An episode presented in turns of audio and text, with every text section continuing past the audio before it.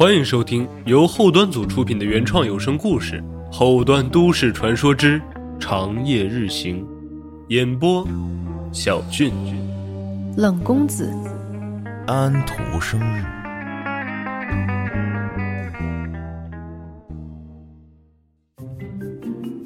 大家好，我是后端组道爷，今天讲一件我在二零一八年时遇见的事情。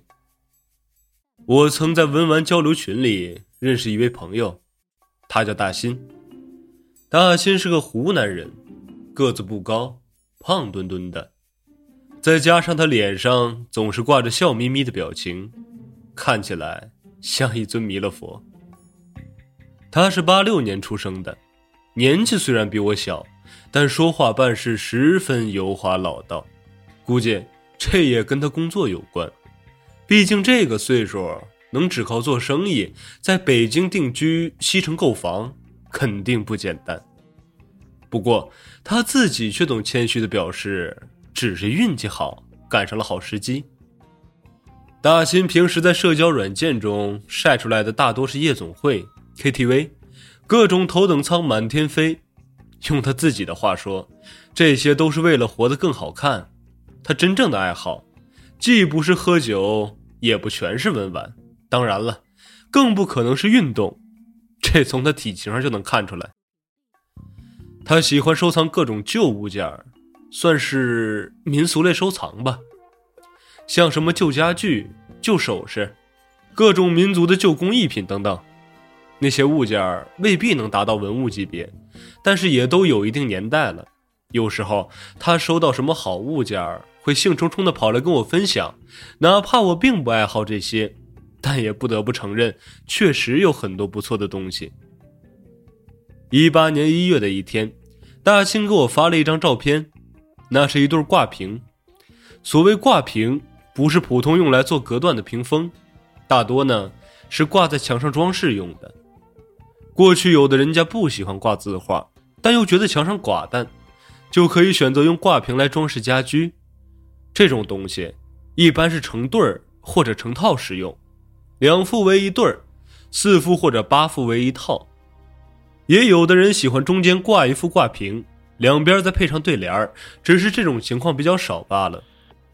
大新发的这对挂屏主材是木质的，从他照片上我看不好是什么木头，屏心是掐丝景泰蓝的。每副屏心都用金色的万字分割成四个区域，四个区域又分别是梅兰竹菊四种图案。金色万字上还装饰着寿桃、蝙蝠这类有吉祥寓意的纹饰，十分精美。他发完这张照片后，又发了一个 emoji 表情中小黄脸伸食指嘟嘴“嘘”的表情。这家伙神神秘秘的。虽说这件挂屏是挺不错的，但据我了解，这和他以往的收藏品比起来也不算什么，起码不值得他如此神秘的反应，肯定是有什么来路或者说法。于是我问他：“这挂屏不错呀，有故事？”嘿，还得是你呀，了解我。大新发来一段语音。他声调起得很高，而且比我印象中的声音更细了，从语气里就听得出来他有多兴奋。这是我合伙人，就是之前跟你提过的那个李月，他送我的，可是送到我心坎里了。这东西的年代就到民国，刚收着的时候，我只是当成了工艺品挂书房，没想到。这东西有点意思，自从挂上了它，我可是交了好运了。我跟李月干什么都顺当，如今连我老家一个特别难入资的项目都快谈下来了。还不止这样，我自己在书房的时候，经常还会出现一些怪事儿。得亏我胆子大，要不准被吓着了。我知道，大新在圈子里面还有个外号叫大胆儿，胆子小的还真玩不了这些不知道经过多少手，更不知道从哪儿来的物件。倒不是这些东西一定会带点什么，是人们本身就容易多想。很多时候，东西是无辜的，只是人们会把偶然发生的事情与东西联想到一起，就像现在，大新觉得这挂瓶能给他带来好运是一样的心理。也许只是收到挂瓶和办事顺利的时间段重合罢了。要是真这么多吉祥物，那还要努力做什么？可是他说出现怪事，几乎连他都吓到了，这个就让我好奇了。大新，发生什么事儿了？还能把你吓着？三言两语也讲不清楚。你周末有时间来我家一趟吧，我这儿刚收了好茶。还没喝呢，咱俩一块尝尝。周六上午，我如约来到大新家。大新家庭成员很简单，就夫妻二人，暂时还没有小孩。他家地址在西城马连道，因为小区距离马连道茶城很近，所以小区周围的底商也多是一些小茶庄。这是我第一次来到他家，平时我们见面都是在茶社。或他公司居多。大新一开门，我看见他的时候有些吃惊。只是短短几个月没见，这哥们儿可比我记忆中的他胖了得有二十多斤。原本就是胖乎乎的身躯，现在更圆了。说真的，胖的有点邪乎。好在大新气色很不错，大圆脸蛋儿粉扑扑的，皮肤也看着细腻有光泽。我不知道该怎么形容一个三十岁的大老爷们儿，可他给我的就是这个感觉。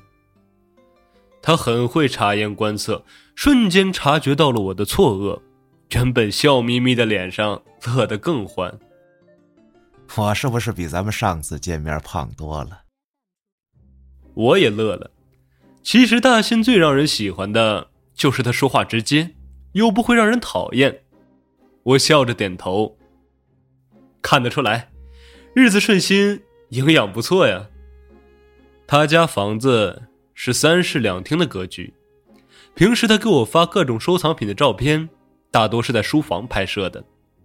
书房的装修风格是纯中式古典，这次才知道他家整体装修风格更偏向现代简约风，甚至有些过于简约，让人一进门就觉得不太舒服。这种不舒服并不是气氛造成的，相反，他家屋里的整体是暖色调，家中也充盈着淡淡的百合花香，可还是让人觉得别扭。我进屋后才想到，到底是哪里不对。在玄关换鞋的时候，我无意中碰触到鞋柜，鞋柜的材质是金属的，边角十分锐利，低头时很容易磕到额头。玄关和客厅之间用一排置物架做的隔断，置物架上放着几只硕大的水晶花瓶，那些花瓶看着就很沉重。大新带我走到客厅，目光所及之处，所有家居都是头重脚轻，上面的柜子比下面的柜子体积要大，而且这些家居的边角都极其尖锐锋利。看完之后，我只能感慨。等他家有了小孩肯定要重新装修吧？这家居布局也太危险重重了。小孩子多跑多动，跑来跑去的，特别容易磕伤划破。尤其是那个水晶花瓶，但凡碰到了砸下来，那最轻可都是头破血流的下场。这时，大新的妻子迎上来打招呼，大新笑着介绍：“这是我老婆小鱼。”我也客气的回应。小鱼是个非常漂亮的女人，十分苗条纤细，娇娇弱弱的站在大新身边，两人看起来十分反差。小鱼给我倒了茶水后，就回到自己房间了。大新性子急，压根儿没给我客套寒暄的时间，拉着我的手，就把我拽到他那间秘密宝库——书房。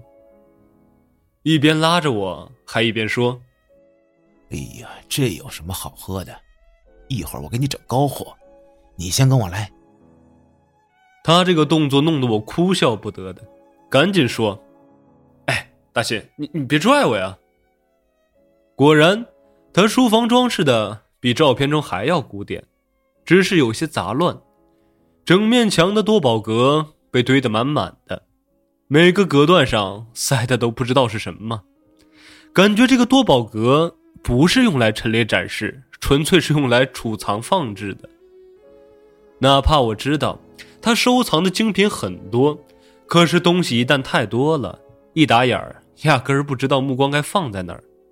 干脆，我直接忽略过这一架子的东西，就找今天来的主要目的。那对挂屏，挂屏被他挂在茶桌旁边，实物确实比照片更精美，也更有感觉。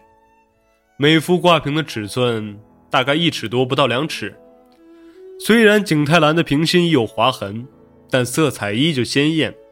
中间的万字似乎是包金或者纯金的，木质边框包浆厚重，实在是一件考究的工艺精品。我也不禁赞美：“你这合伙人还挺会挑礼物啊。”大新这个时候已经坐在茶盘旁边烧水，一边忙活一边跟我介绍。李月说：“这东西是民国时候一个大户人家给自己家小姐的嫁妆，后来战乱嘛，这东西才流出来。他也是托人才讨换到的。凡是收藏品的背后。”都有各种各样的来历和故事，这个我还真不好奇。我更好奇大新遇见了什么。那你该说说究竟发生什么事了吧？大新站起身，脸上带着一股子窃笑，又伸手拉住我，把我拉到椅子旁，还摁着我，让我坐下。当时我的想法就是，后面他讲什么我都不会觉得吓人了，因为此刻。他的动作实在让人惊悚。我们以前也没少见面，他可不这么爱动手动脚的。可今天已经拉我两次了。大新自己也回到座椅上，眯缝着眼睛，神神秘秘的说：“自从这个挂屏到家之后，我就发现，我只要是自己待在书房，就能听见有人唱歌。”就是那种民国时候的歌啊，什么夜来香啊，夜上海，都是这类的歌我一听，忍不住逗他：“不对吧？这不是大户人家小姐的陪嫁品吗？难道那个大户人家叫百乐门？”大新下一个动作让我起了一身鸡皮疙瘩，他低下头。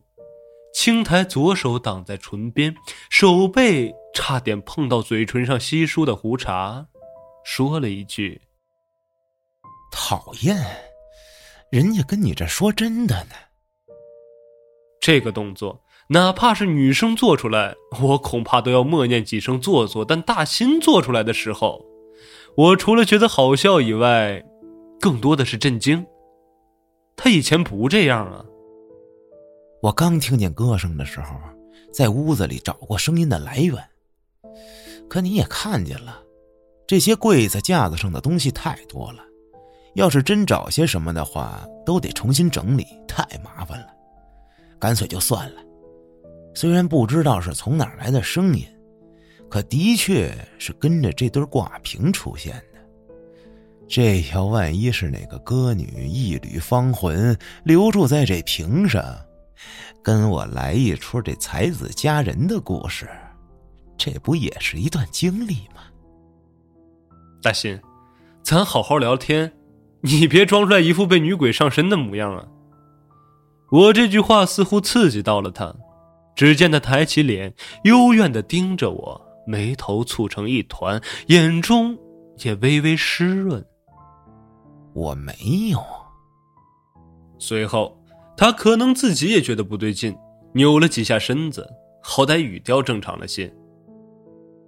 嗯，我这些日子也不知道是怎么了，总是特别的敏感，这动不动心里就委屈。不过跟这对挂屏没关系啊，在收到他们之前我就有这个感觉了，而且还有一点啊。大新凑近我小声说。我发现我现在对女人越来越没想法了。要不是为了想早点要个孩子，我压根儿不想跟我老婆努力。哈？难道你对男人开始有感觉？这句话问完，其实我也不信。我和大仙认识两年多了，他不仅对男人没兴趣，正相反，外面彩旗是没少飘。不管是因为应酬还是爱好，总之上半身下半身他可都没闲着。大仙再次扭了一下身子，反驳我：“当然没有啊，我吧，现在就很佛系，对一切男男女女都很佛了啊。感觉有那三五分钟的时间，还不如多擦擦我这些东西呢。唉。”自从这对挂屏来了，除了总是有若隐若现的歌声以外，别的也就没什么奇怪的了，也不影响生活。反正自从有了他，我不管干嘛都越来越顺的。连李月一直都说，早知道他自己就留着了。哼。对了，他一会儿也来，哎，我介绍你俩认识啊。李月这人，哎，挺不错的，很有意思。说完这句，他从柜子里掏出来一只装茶叶的锦盒。大爷，今天呀，主要是请你尝尝这茶叶，别人送我的，一零年的牡丹王。其实我对白茶没那么喜好，但是人家的热情咱不能不领。这个时候水还没开，我俩就先聊天我想起来他家的装修，随口问了一句。你家书房、客厅装修风格差距真大，客厅的家居边角特别尖锐，以后有了小孩可得在意点太容易磕着碰着了。他苦笑着，语气十分无奈：“哼，别提了，好几次我半夜回家，差点给自己磕死。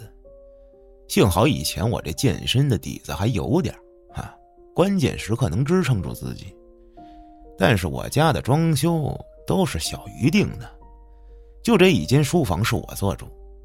再说，平时我也不怎么在家，都是他自己一个人待着，他喜欢就好。现在不是还没小孩吗？等以后有了再重新弄吧。说完这句，他自己捏了捏胳膊，嘀咕着：“也不知道怎么了，这吃的不多呀。”怎么还疯狂长肉啊？既然他想要孩子，怎么还不准备呢？我也疑问。那你还不趁年轻赶紧生，就别整佛系这一套了。大新一脸苦恼的皱眉，压低了声音跟我说：“实不相瞒，我这中西医都看遍了，什么药都吃，就是不行。这功能也正常。”就是要不了孩子。他拉开抽屉给我看，里面一抽屉的药盒。唉，我是真想有个孩子呀，可是没办法。你也知道，在我们公司里，大事我和李月商量做主，平时管理上我主要负责对外，对外就难免各种应酬。李月这小子运气好，哼，他酒精过敏。大部分时间他都负责内部管理，就算在酒局上，他也不用喝。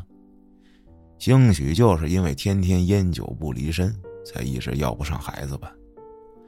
我连看病都是悄悄去的，吃中药的时候不瞒着小鱼，反正都是熬好了才拿回家。他不懂是什么，但这些西药可不行，上面的使用说明写的太清楚了。他用手指着装药的抽屉。这男人嘛，真要让老婆知道自己不行，在这个家里还能硬得起来吗？我记得大新说过，他和他老婆以前就是同学，按理来说感情基础可以的呀。你们夫妻感情基础好，有什么事不如敞开了一起面对。现在医学这么发达，不是有好多办法吗？感情基础。大新说到这四个字的时候，白胖的脸上泛红，几乎是咬着后槽牙说了一句：“哼，要不是高中时候我们遇见那档子事儿，他能跟我？哼，也就是这些年我混出点模样了，才能让他踏实待着。他撇着嘴，一直发出不屑的声音。我不清楚他所说的高中那时候那档子事儿是什么，也不好打听，只能任由他发泄情绪。可是，大新后面近乎抱怨的小声说了一句：“我们初中、高中都在一所学校，高中更是在一个班。小鱼长得漂亮，我一直喜欢她，总是跟在她屁股后面。她说什么我都答应，不管什么事儿，只要是她觉得为难，我都会尽力给她出主意。她跟我谈恋爱的时候有些不甘心，可我们在一起这些年，我也从来没亏待过他。虽然我以前在外面有点花。”不过那也都是逢场作戏呀。这时，客厅传来开门的声音，还有小鱼温柔的说话声：“李月，你来了，快进来。”这李月应该是经常来大新家里，小鱼的声音明显熟悉而亲切。大新咧嘴一乐，刚刚的阴霾烟消云散。哎，这小子真准时啊！估摸是闻着味儿到的吧，他可是早就盯上我这茶叶了。说着，他站起身迎了出去。我也回头看向外面，从书房敞开的门能看见李月和小鱼站在大门口。李月正在换鞋，小鱼站在一边。李月和大新从外形到气质上看着都完全相反，他是个相当精神帅气的小伙子。正热情的跟小鱼说话，对话就是日常寒暄。小鱼背对着我，他的肩膀向前蜷缩着，膝盖也紧紧的并在一起。从肢体动作上看，他似乎有些紧张胆怯。大新这个时候也到门口，他单手搭在小鱼肩膀上，大声催促李月：“你磨叽什么呢？还不快进来！我今儿可把牡丹王都搬出来了。”哟，看来你今天是有贵客呀，不然单独为了我，你可舍不得喝这个呀。李月笑呵呵的跟着他走进书房，大新介绍我俩认识的过程不提了。原来李月和大新他们都是湖南人，只是城市不同。大兴和小鱼是常德市的，而李月则是张家界的。李月是八五年出生，依然单身。大兴笑着说：“他单身归单身，可那私人生活，哼，那是万花丛中过的主。”聊天过程中，我和李月也相互留了联系方式。他确实是个很有意思的人，大新一直对他赞赏有加，表示很多事情如果不是李月处理的好，他也不会如此顺当。这次见面，大家都很开心。我以为之后还会收到大新发来的一些新藏品的照片，但我等到再有大新消息的时候，却是他的死讯。消息是李月通知我的，大新死于一场意外。那天他半夜应酬完回家，当时小鱼早就睡了。平时大新喝多了回来的话，为了不打扰小鱼，都会主动去另外一间卧房睡觉。可能是他到家之后觉得自己喝的不尽兴，又开了一瓶酒，喝完在放酒的时候不小心滑倒，酒瓶子碎了，他的脖子磕在碎酒瓶上，锋利的玻璃断口切断颈动脉，造成的失血过多死亡。他摔倒的时候应该是有动静的，可是因为卧室门关得太严，或者小鱼睡得太死，总之。等小鱼发现大新出事的时候，已经是第二天早上，人呢，也早就凉透了。其实李月通知我的时候，已经距离大新死亡半个月了。因为大新出事后，他的父母从老家赶来，伤心之余，就有些怀疑儿子的死因。尤其是他们在得知大新早就立好了遗嘱，把所有财产都留给小鱼后。更不相信自己的儿子会那么草率，又是报警，又是做司法鉴定，折腾了些日子，最后证明确实是意外身故。听李月说完，我心里唏嘘不已。之前还是活生生的一个人，一个摔倒就离开了。我问了他什么时候办葬礼，李约告诉我三天后，等葬礼结束，大新的父母会带着骨灰回老家。葬礼办得很简单，因为大新不是北京人，而且又折腾了这些日子，在场的亲戚并不多，更多的是他在北京相识的一些朋友。人死之后，整个人都会变个样子，哪怕入殓师整理的再好，也和活人不一样。瞻仰遗容的时候，我看见大新躺在冰棺里，他之前圆乎乎的身躯都缩小了一大块，完全认不出这个人是之前和我喝茶谈天的那个人。他父母哭嚎着，扒着冰棺不肯离开，不肯让自己的儿子被送去火化。嘴里还一直念叨着说什么：“大新是个不孝的孩子，没有给父母留下任何东西，让他们之后怎么活之类的话。”几个近亲试图拉开他们，好继续走完剩下的流程。可这个时候，身为儿媳的小鱼却没上前拉人，而是一直站在李月身边，一边抽泣，一边小声地说着什么。他们夫妻从初中就是同学，那和他公婆也不存在陌生啊。再说了，作为全部财产的继承人，这就要不管老人了吗？难道说，因为老人一连串报警和司法鉴定的操作，让小鱼心凉了？作为旁人，也觉得小鱼在此刻过于冷漠。可这总归是人家的家事，我没什么资格评价太多。在葬礼结束后。就离开了。我本以为自己和李月他们的交集也就到此为止，谁知两个月之后，李月朋友圈中晒出自己的结婚照，结婚照上那个笑颜如花的新娘，居然是小鱼。从其他照片里看得出，他和小鱼就住在曾经大新的那套房子里，这就让我不得不觉得这两个人有猫腻，或者说。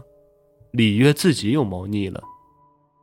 大清刚死没多久，两个人就结婚了，这肯定不是新展开的感情，而且李月毫不避讳的发在自己的朋友圈里，显然是没有任何顾忌。大新，真的是意外死亡吗？当然，我不会去怀疑医学鉴定的结果。我只是想知道这场意外里面究竟有没有别人的助力。想到这儿的时候，我脑子里出现了他家的装修，那些沉重的水晶摆件，那些柜子锋锐的边角，以及大新说过自己几次都差点出危险。是啊，大新总是喝醉回家，喝醉就容易走路不稳。我甚至有一个想法，他居然现在才摔倒死亡，是不是一种幸运呢？毕竟他生活在一个处处都容易受伤的危险环境里。我说不好自己当时处于什么心理，是单纯好奇，还是为大新不值？总之，我想知道真相，还有大新之前提及的他高中时候发生的事情。究竟是什么？我恨不得立刻去大新他们老家，去他们那所中学打听到底发生过什么。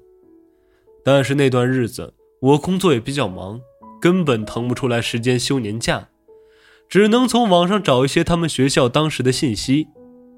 大新之前和我说过他们学校的名字，这里呢我也就不提了。一般校园里的事情。尤其是不太好的事情，校园的官方网站是搜不到的，而且有的学校小网站不一定会保留太长时间的信息。可那个时候也没有微博，我试着搜索进了他们学校的贴吧，其实我也不确定能搜到什么。单纯从日期翻的话，太没有头绪了。我直接从搜索栏里用小姨和大新的本名作为关键词去搜索，没想到还真找到一篇帖子。那是二零零五年的帖子，题目是“高三一班于某某的事，你们听说了吗？”真是没想到啊！后面跟帖的内容大多是：“我听说了，闹得好大，于的爸爸直接带人打上门了。”你们说真的假的？不知道呢。周二那天有谁是晚走的吗？有没有人看到什么？我听说了，我听说了，某星给于某某作证了。怎么样？震惊震惊！哎，哪个孙子？怎么还删帖子呀？贴吧都不让说真话了是吗？楼上的别骂了，会被封号。算了算了。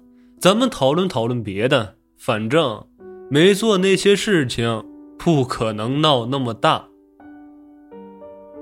那篇帖子很长，基本上就是一帮小孩子的震惊言论，可具体发生了什么事情，好像被当时的贴吧管理员删除了，或者被系统自动清除了。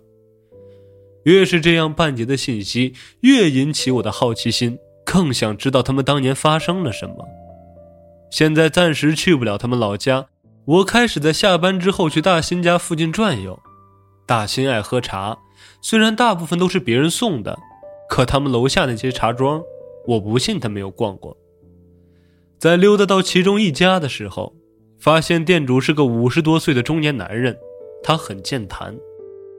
这么说，是因为我刚进门的时候，他正在和一个客人高谈阔论最近发生的新鲜事情。看得出来，那个客人想走又不好意思走，见我进来了，人家说了一句“还有事儿”，才得以脱身。我也没说什么，只是装成一边看茶叶，一边轻轻叹气。店主估计也是正愁话说到一半没滋味呢，见我这样，他立马来了精神，就问：“哟，您这是怎么了？”我朋友。就住在您后面这小区，前阵子意外自己把自己整死了。我刚刚看见这些茶叶，就想起来他。他最喜欢喝白茶。那店主一愣，问我：“您说的不会是大新吧？您也认识他？那可不，那老客户了。他送的东西都得从我这儿订。”店主一脸商业惋惜：“多好的人呢，可惜了，可惜了，年纪轻轻的走的这么早啊。”我也跟着叹气，语气尽量八卦：“是啊，而且我听说他媳妇儿又再婚了，可不是吗？”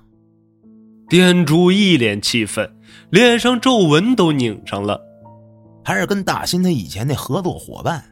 哎我之前就看见过那男的从门口路过，要不说呢，小白脸啊，没有一个好心眼哼，一点不知道什么叫兄弟妻不可欺呀。我听说，大新死的有隐情啊。我说这句话的时候，语速很慢，眼睛一直看着店主。这种小店主，平时待在店里也是无聊，只要他本人善谈，就很好套话。果然，他跟着我的话开始认真起来，可见我没有给出什么有用信息，反而急不可耐的自己先说上了。我也不知道您认识大新多久了，我跟您说，您可别跟别人说，他从五年前搬过来，就一直跟我这儿买茶叶送客户，之前他啥样我不知道，不好说什么，但就最近这五年。您不觉得他这变化有点大吗？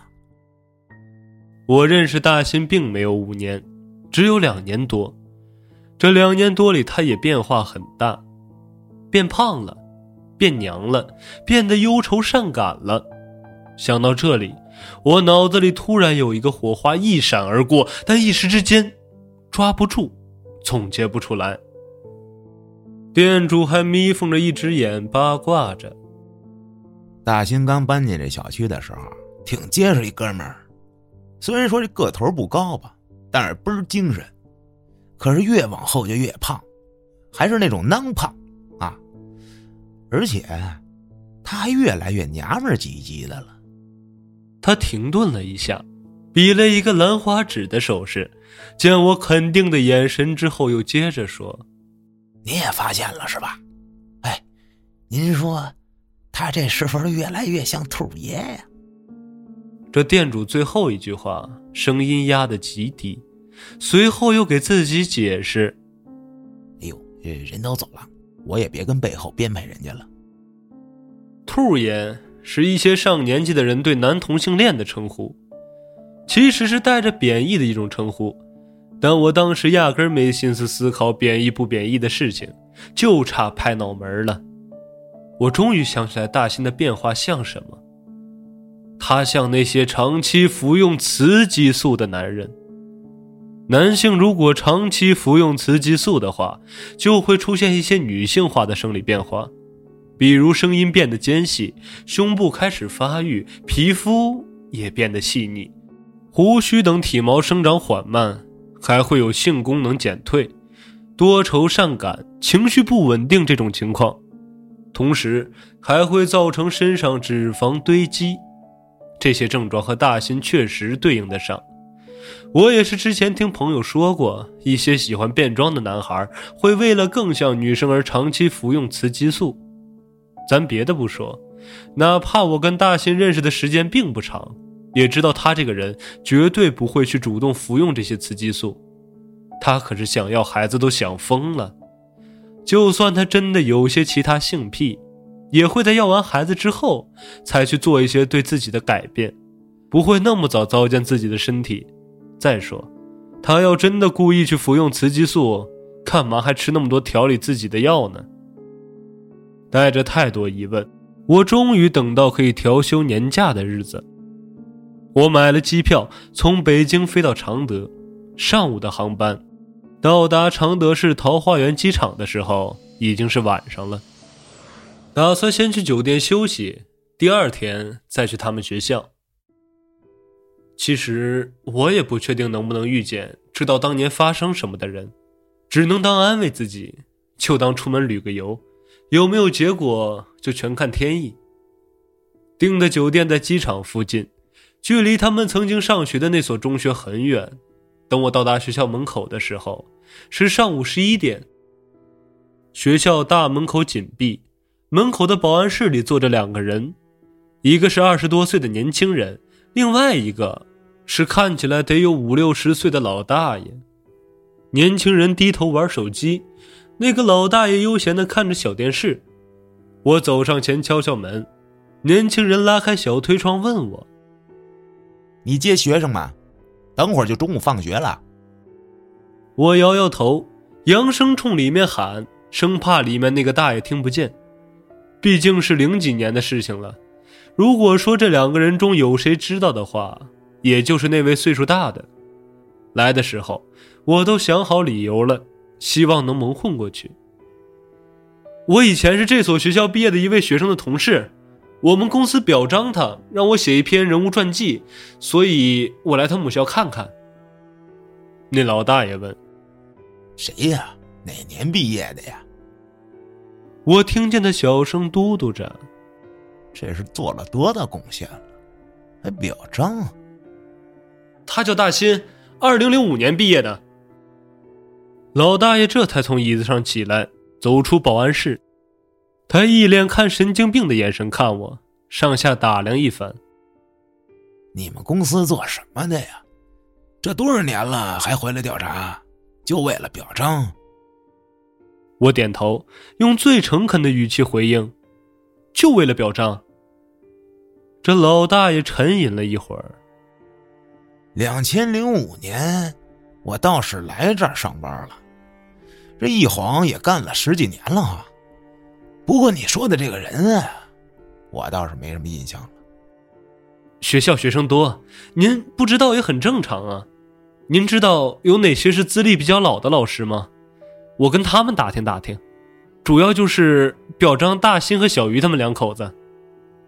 这里，我跟那个老大爷说的都是他俩全名，可当我说到小鱼的名字时，老大爷的眼睛瞪了起来。小鱼，嗯，就那个长得挺漂亮的小姑娘吧？一提到美女就有印象是吗？我连连点头。当年确实是小姑娘，挺漂亮的。哦，我想起来了，你提这个小姑娘，我就记得了。小鱼大新，哼，想起来了。他们俩当初害的端木不浅啊，还表彰。有什么好表彰的？你赶紧走吧！什么破公司，这两个人也至于表彰？老大爷拉着另外那个年轻人回屋，随手把门就咣的甩上了。端木是谁？我从来没听大新谈起过他有姓端木的朋友。我赶紧在学校附近找了一个网吧，用端木作为关键词，从他们校园贴吧里搜索的时候。搜到了二零零五年另外一个帖子。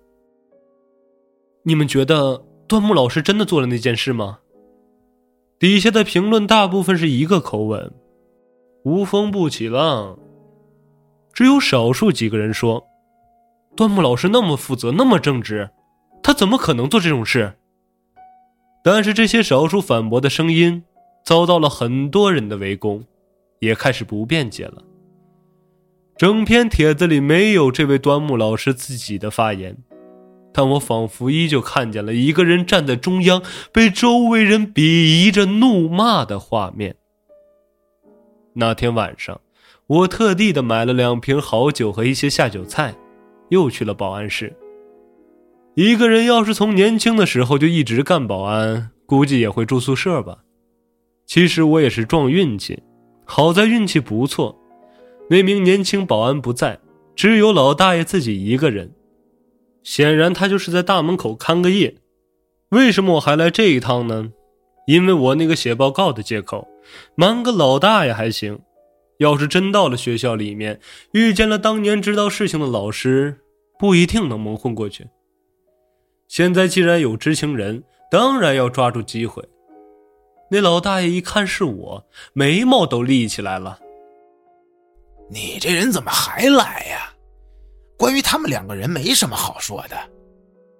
我只能苦笑。您是不知道，公司给我派的任务就是来了解他俩的过往经历，回去写个个人传记，在表彰大会上用。而且这事儿是得瞒着他俩的，不管查出来什么经历，我也得写啊。要是查不出来，就是我的失职了。你也体谅一下我，当年究竟发生了什么事？您好歹给我讲讲，让我回去交个差呀。老大爷看看我，又看看我手里的酒菜，最后把门打开了。进来吧，回去告诉你们领导啊，赶紧把那俩人开了，要不以后死都不知道怎么死的。我连声应和着。老大爷一拉开抽屉，好家伙，各种酒盅酒杯很全乎吗？看来平时上班没少喝。我自己酒量一般，就直接说都是送给他的，我就听听事儿就行。老大爷也没推辞。酒过三巡，他脸也红了，话匣子也打开了。你是不知道，端木是多好的一个老师啊，就那么被俩毛孩子给整下边去了。我就是不知道才问您的呀。平时大新在我们公司为人真不错，看不出来哪儿不好啊。说着，我又给他倒上酒。老大爷的眼神开始飘忽。那年我刚来学校当保安，没办法，在工厂上班的时候把腰伤了，累活干不了，但也总得养活自己呀，勉强糊口吧。说完，又喝了一盅。我赶紧给他继续满上。大爷，您也是不容易啊。哎，你说的这大新啊，我确实是没啥印象了。但是这小鱼我记得清楚啊，那孩子长得标致啊，就跟不是这个地方出来似的。不过他好像不怎么老实，总是跟着一帮男学生一块玩而且学习不好。每次学校开完家长会，这姑娘都是哭着被他妈领出门的。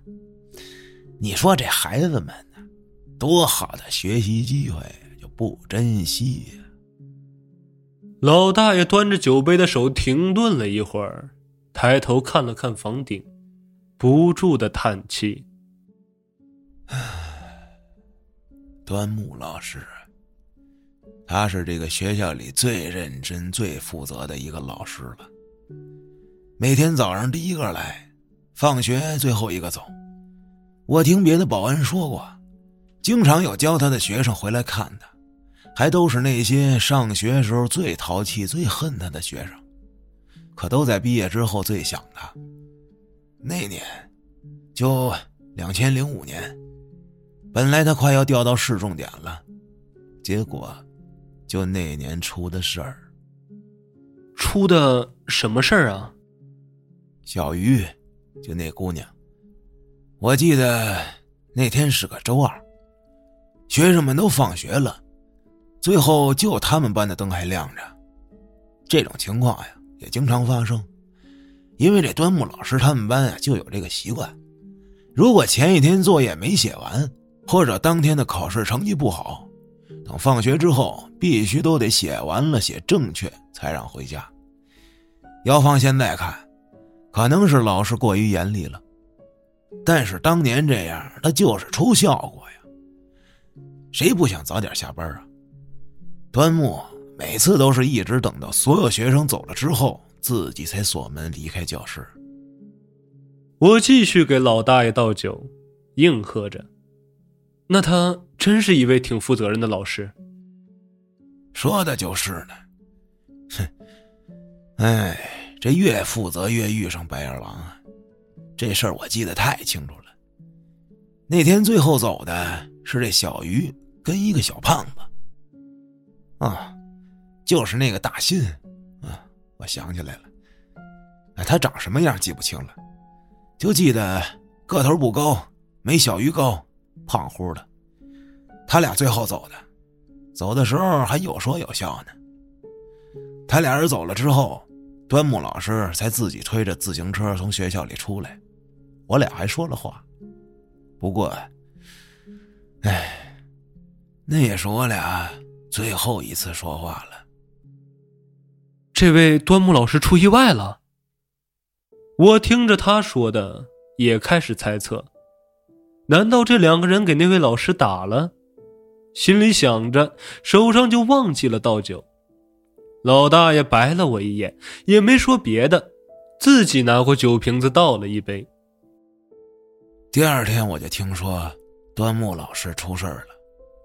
那小鱼回了家，不知道怎么着，兴许是怕晚回家挨骂吧，竟然跟家里人说端木老师摸他，还摸他屁股。听他说到这儿，我紧握拳头。小鱼这一句话，可比打老师一顿还要恶毒。老大爷继续醉眼迷蒙的回忆着：“你说，那家里大人能忍吗？当晚就跑端木老师家里，把人家砸了一稀巴烂，还把人给打了，打的还挺严重。这事儿后来闹大了，学校派人调查，也问到我这儿了。”我就说他们走的时候都挺自然的，啊，没看出哭，也没看出什么委屈来。但是我就一保安，我说的话也没太大的用，人微言轻啊。后来听说，就大新那胖小子给小鱼作证，证明说他亲眼看见端木老师摸小鱼了。这下端木老师是彻底洗不清了，直接被学校开除了。后来，我听说他死了。哎呀，跳河自杀了。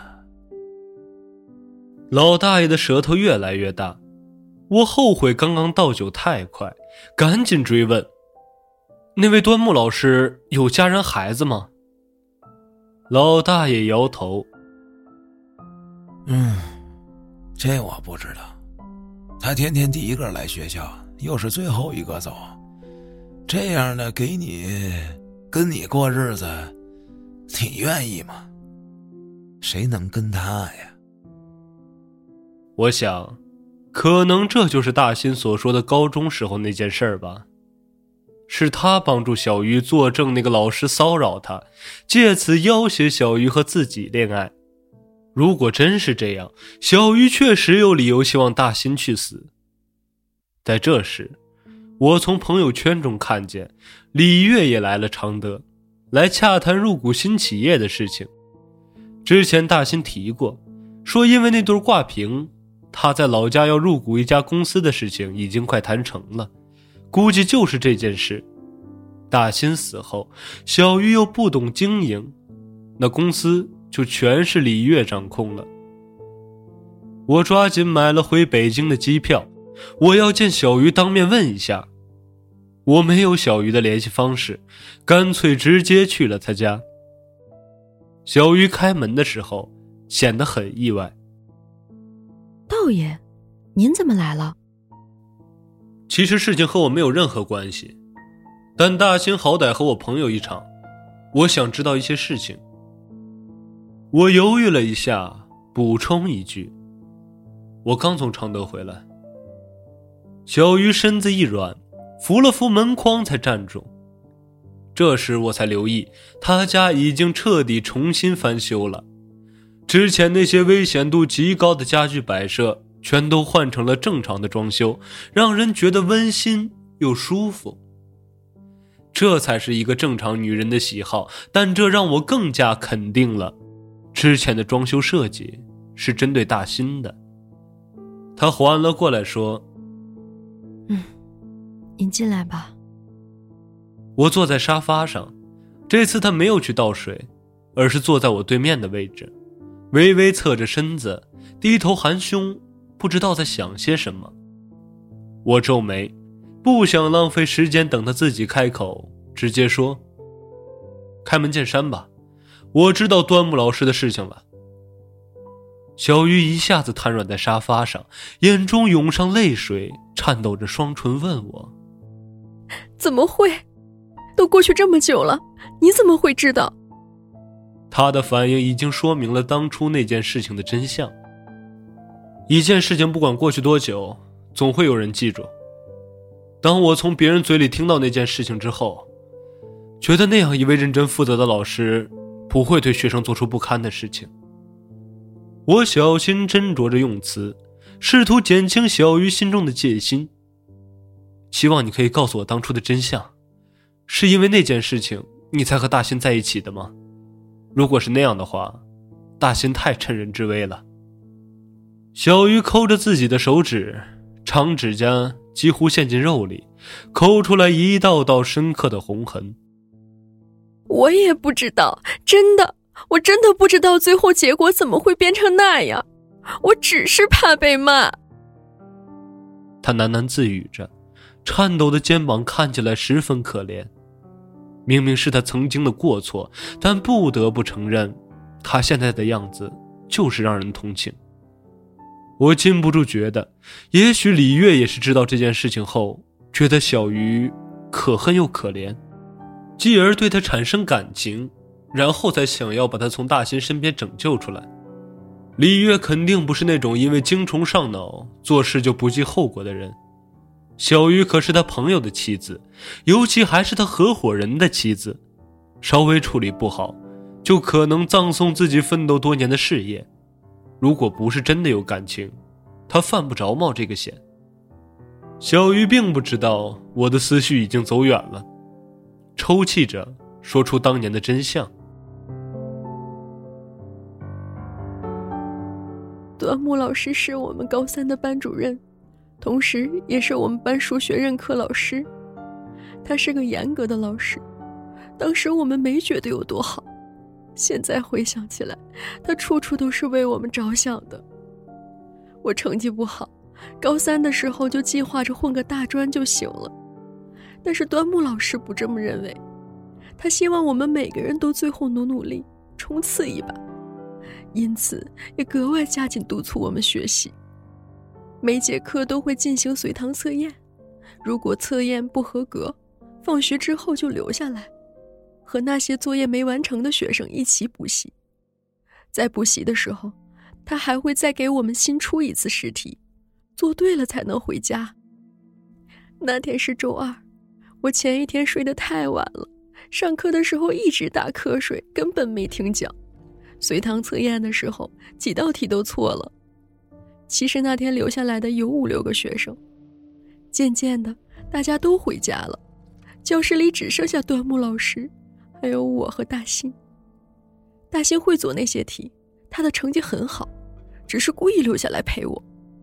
端木老师其实是知道的，但是没有点破。最后天都黑了，我也没做出题来，他还是让我俩回家了。我回家之后肯定会挨骂的，一路上快把端木老师埋怨死了，觉得他有病。我愿意考大专，为什么非要对我那么严格？可能是我一直在抱怨。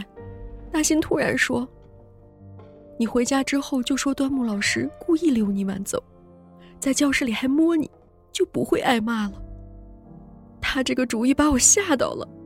我懂这句话的含义，如果真这么说了。端木老师恐怕再也当不成老师了。我只是埋怨他，可不想真的害人呀。大新说：“这是我唯一能想到的理由，不然你还是实话实说吧。”我看着大新，想到自己坦白的结果就害怕，同时我也担心，就算说了这个理由，爸妈也会不信的，恐怕还会变本加厉的责骂我。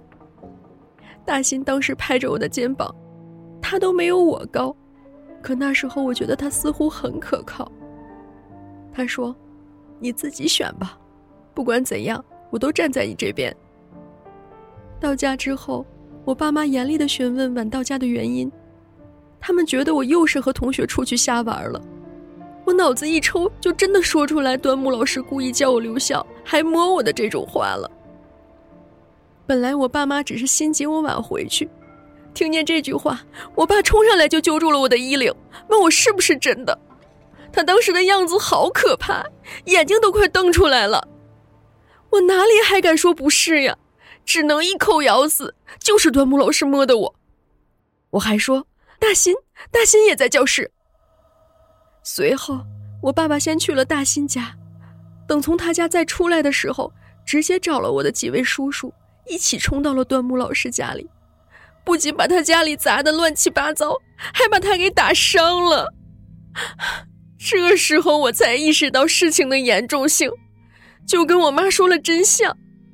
可是他让我不许说出来，必须坚持说是老师摸了我，因为人也打了，家也砸了。这个时候再说出真相，那我们家肯定是要赔好多钱的。第二天，我爸又闹到学校里。学校老师问我怎么回事，我也只坚持那一句话：端木老师摸了我。学校也开始调查，那个时候我才知道大新是怎样站在我这边的。他对我爸和校领导都表示亲眼看见端木老师把手伸到了我的屁股上，但是怕老师给他穿小鞋，不敢当面指出来。我以为最坏的结果就是端木老师被开除，当不成老师了。反正他那么严，没有他当老师更好。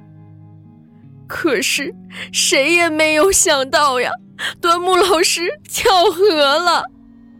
还有一件事，连大新也不知道，就是端木老师跳河之前给我家打过一个电话，是我接的。他说：“老师不怪你。”但是老师必须证明自己的清白。说到这里，小鱼已经蜷缩在沙发上，抖成一团。高考过后，我考的大专，大新上的本科。从那时候开始，大新让我跟他在一起，不然就把一切说出来，让所有人都知道我害死了一条人命。我现在丝毫不觉得小雨可怜，只是替那位端木老师不值。就因为自己教学认真，就因为学生害怕被家长责骂，结果一个活生生的人，居然被编造出来的谎言毁掉了。所以你这些年一直恨大新，想要他死。小鱼赶紧摇头解释：“不是这样的，刚在一起的时候，大新对我很好，可是时间久了，他对我也不像以前那么热情了。尤其他大学毕业后，跟着家里的亲戚开始做生意，慢慢的，他也学会了沾花惹草那一套。后来他跟李月认识了，李月才是我一直喜欢的类型。”他们在一起合作的很好，生意越做越大，还一起来北京开了公司。我最初不敢对李月表现出来什么，直到发现他对我也有意思，我们就开始私下联系了。我对李月坦白了曾经做过的事情，李月不仅没有责怪我，还表示以后想一直跟我在一起照顾我。他越这样，我越是想离开大新。那是因为李月。你才想杀了大新的吗？我心中暗想，这样看倒是和李月没什么关系，只是小鱼自己想要摆脱大新。不，我没有，我不敢，我只是家里装修的时候故意弄得到处都是尖角，希望他哪天喝多了磕死在上面。我希望他死掉，那就不会有人记得我做过什么了。可是我并不想杀人呀，包括端木老师。我当初也不想他死呀，真的从来都没想过。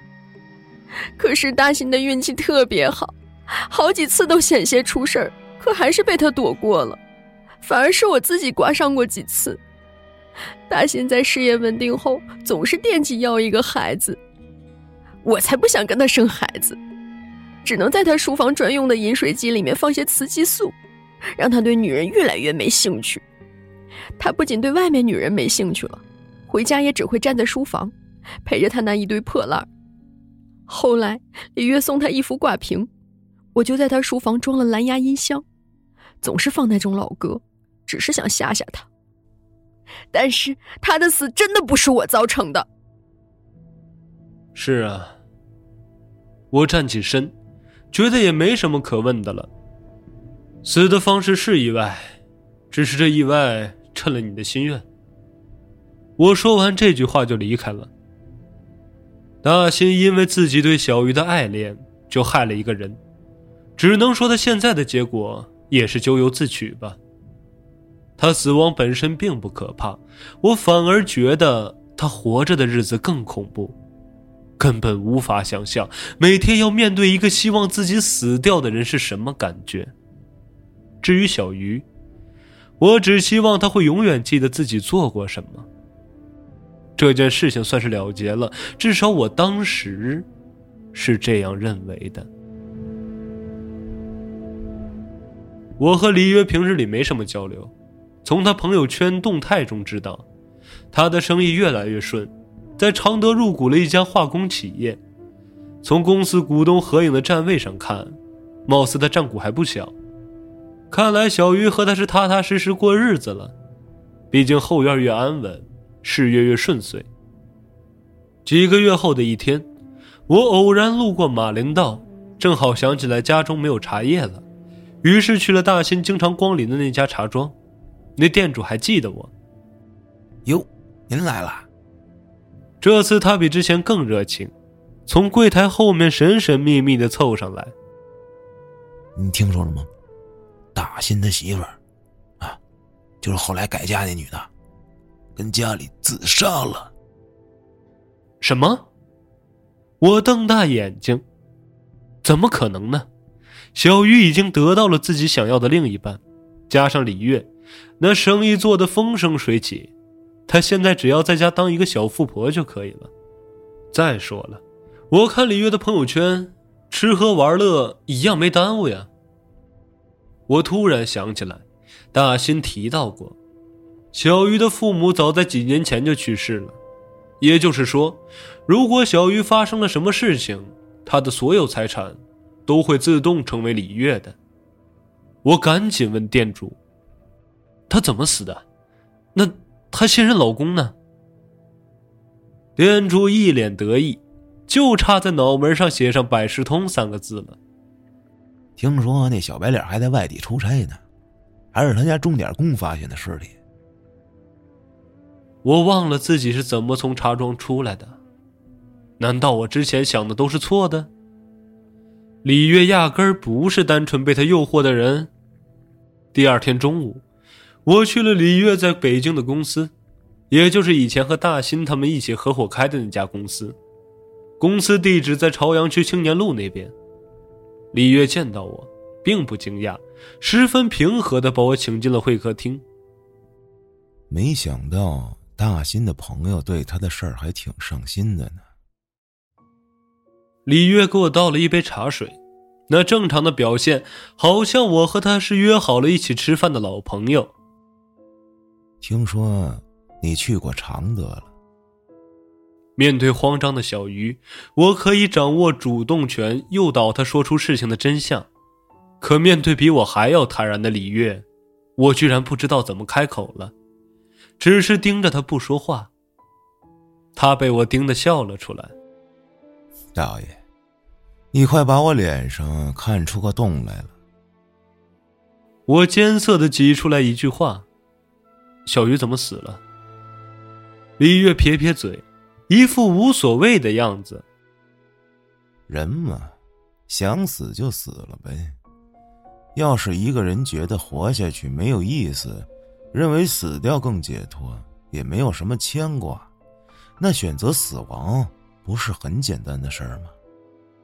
这哪是他妻子身亡的模样，简直就像路边死了一只蚂蚁一样。我在脑海中把所有知道的事情都过了一遍，却始终找不到合理的原因。我曾经猜测过，李月接近小鱼就是为了一步步占有大新的财产，可这根本说不通。大新是挺富裕。但他两人的资产差不多旗鼓相当，而且他们两个人合作显然比一个人会走得更远。李月这么精明的人，怎么会为了眼前可见的利益而放弃事业以后的发展？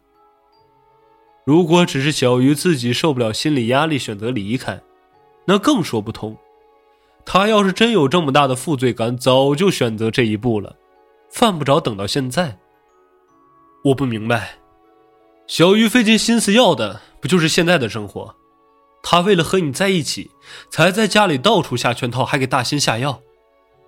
谁知，李月先是一脸嫌弃，然后疯狂摆手，随后又十分无奈的跟我解释：“不不不，小鱼可不是为了我，没有我也会是其他人。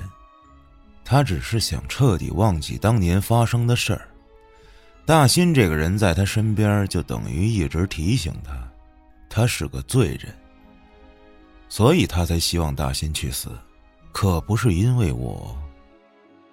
现在的生活就是他想要的，心仪的男人，富足的生活，他怎么可能还会想要自杀？这是我怎么也想不透的事情。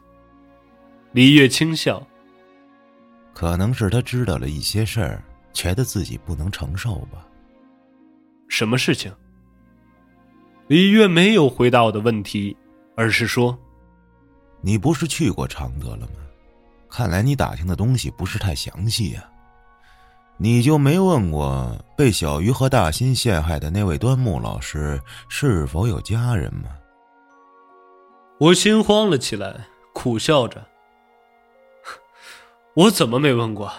只是没有打听到。”我突然意识到了什么。你难道不叫李月？我叫李月呀，只是我曾经还有一个名字，叫端木岳阳。因为我父亲喜欢岳阳楼记，后来他去世了，我改跟母亲姓。母亲说希望我忘记以前的事儿，可以开心的生活。可是你觉得，有那么容易做到吗？我倒抽一口凉气。难道，你从一开始就是为了报仇吗？结识大新，勾引小鱼，让他们相继死亡，都是为了给端木老师报仇吗？确实，如果李月是端木老师的儿子，那所有事情都解释得通了。道爷，您要清楚。大新是意外死亡，小鱼是自杀。大新死的时候只有小鱼在，而小鱼死的时候，我可是在千里之外呢。我只是在出差的时候给小鱼打了一个电话，告诉了他我的身份，跟他说我会用余生好好对待他的。哪儿成想他就吓得自杀了呢？哈哈哈哈。那你成功了。我可以清楚的听到自己的心跳声。说实话，我当时甚至可以理解他的做法。李月不否认的点头。现在我可以叫李月，也可以叫端木岳阳。我做到了端木岳阳该做的事儿，也实现了我母亲希望我开心的愿望。我看着他，始终不能缓过来。这个局，你究竟布了多久？李月想了一会儿。他不能算是个好父亲，但却是个好老师。太把教育当回事儿了，家里什么都不管，母亲这才和他离婚。其实两个人也就是一时气盛，私下还是有联系的。事情发生后，母亲是唯一相信他的人。他说：“父亲是冤枉的。父亲本身的性格特别老实，谨小慎微，和学生母亲单独谈话都会脸红，怎么可能会猥亵女学生呢？”在临死前，我母亲带我去问过他。一见面，母亲把他狠狠骂了一顿，说他是自食其果，如果不那么负责，就没这些事儿了。还问他，发生这种事儿。别人以后会怎么看待我？当着我的面父亲跪在地上，咚咚的磕头，发誓自己没有做过，说只是想让学生记住当天学的东西，让他们记牢固。可是他们呢？一个为了哄女孩就想出这么恶毒的陷害说辞，另一个为了回家不挨骂就可以信口雌黄。他们简单的两句话。害我父亲赔上了一生的清誉和生命。哼！父亲愧疚的看着我，说：“一定会给我留个清白，一定不会影响别人对我的看法。”只是我和母亲都没想到，他会在第二天选择了以死明志。自那以后，母亲带我搬到了张家界，还给我改了名字。你说我成功了？那你觉得，错的只有小鱼和大新吗？小鱼的家人对我父亲的殴打谩骂，明知真相后却不肯澄清；学校为了撇清关系草草了事，还有周围所有不明真相的人却肆意对我父亲施加嘲讽羞辱。他们所有人都有错。人们面对相反的说辞。会愿意相信那些看起来简单的人。我有些口干舌燥，心里更多的是说不清的情绪。这不重要了。李月不置可否的耸肩，打开会客室的房门就要走出去。我一会儿还有事儿，就不送了。我相信端木老师，也不会希望你这么做。这句话不能算劝他。可我真的是这样想的，那位端木老师能在临死前给小鱼打电话，说明自己不怪他，肯定也不希望自己的儿子为了复仇变成现在的样子。李月的背影明显僵硬了一下，在他的身影消失在门口的那一刻，我听见他说：“如果他怪我的话，变成鬼出来骂我一顿也好。”哪怕只有一句呢。从里约公司出来后，我删掉了他和大新的联系方式。不管是活着的人，还是死了的，我都不想再看见任何相关的信息了。这时，我突然想起那位保安大爷的话，脑补出了一个画面：夜幕降临，一个清瘦的中年男人推着辆老式二八自行车。从校园走出来，他笑呵呵的与门口的保安打着招呼，然后抬腿骑上了车子离开，再也没有回来。只是寻常岁月事，书写风花雪月时，爱你的每个秋日都像春花未知。您刚才收听到的是由后端组出品的原创有声故事《后端都市传说之长夜日行》，更多精彩内容请关注后端组账号，下期更精彩。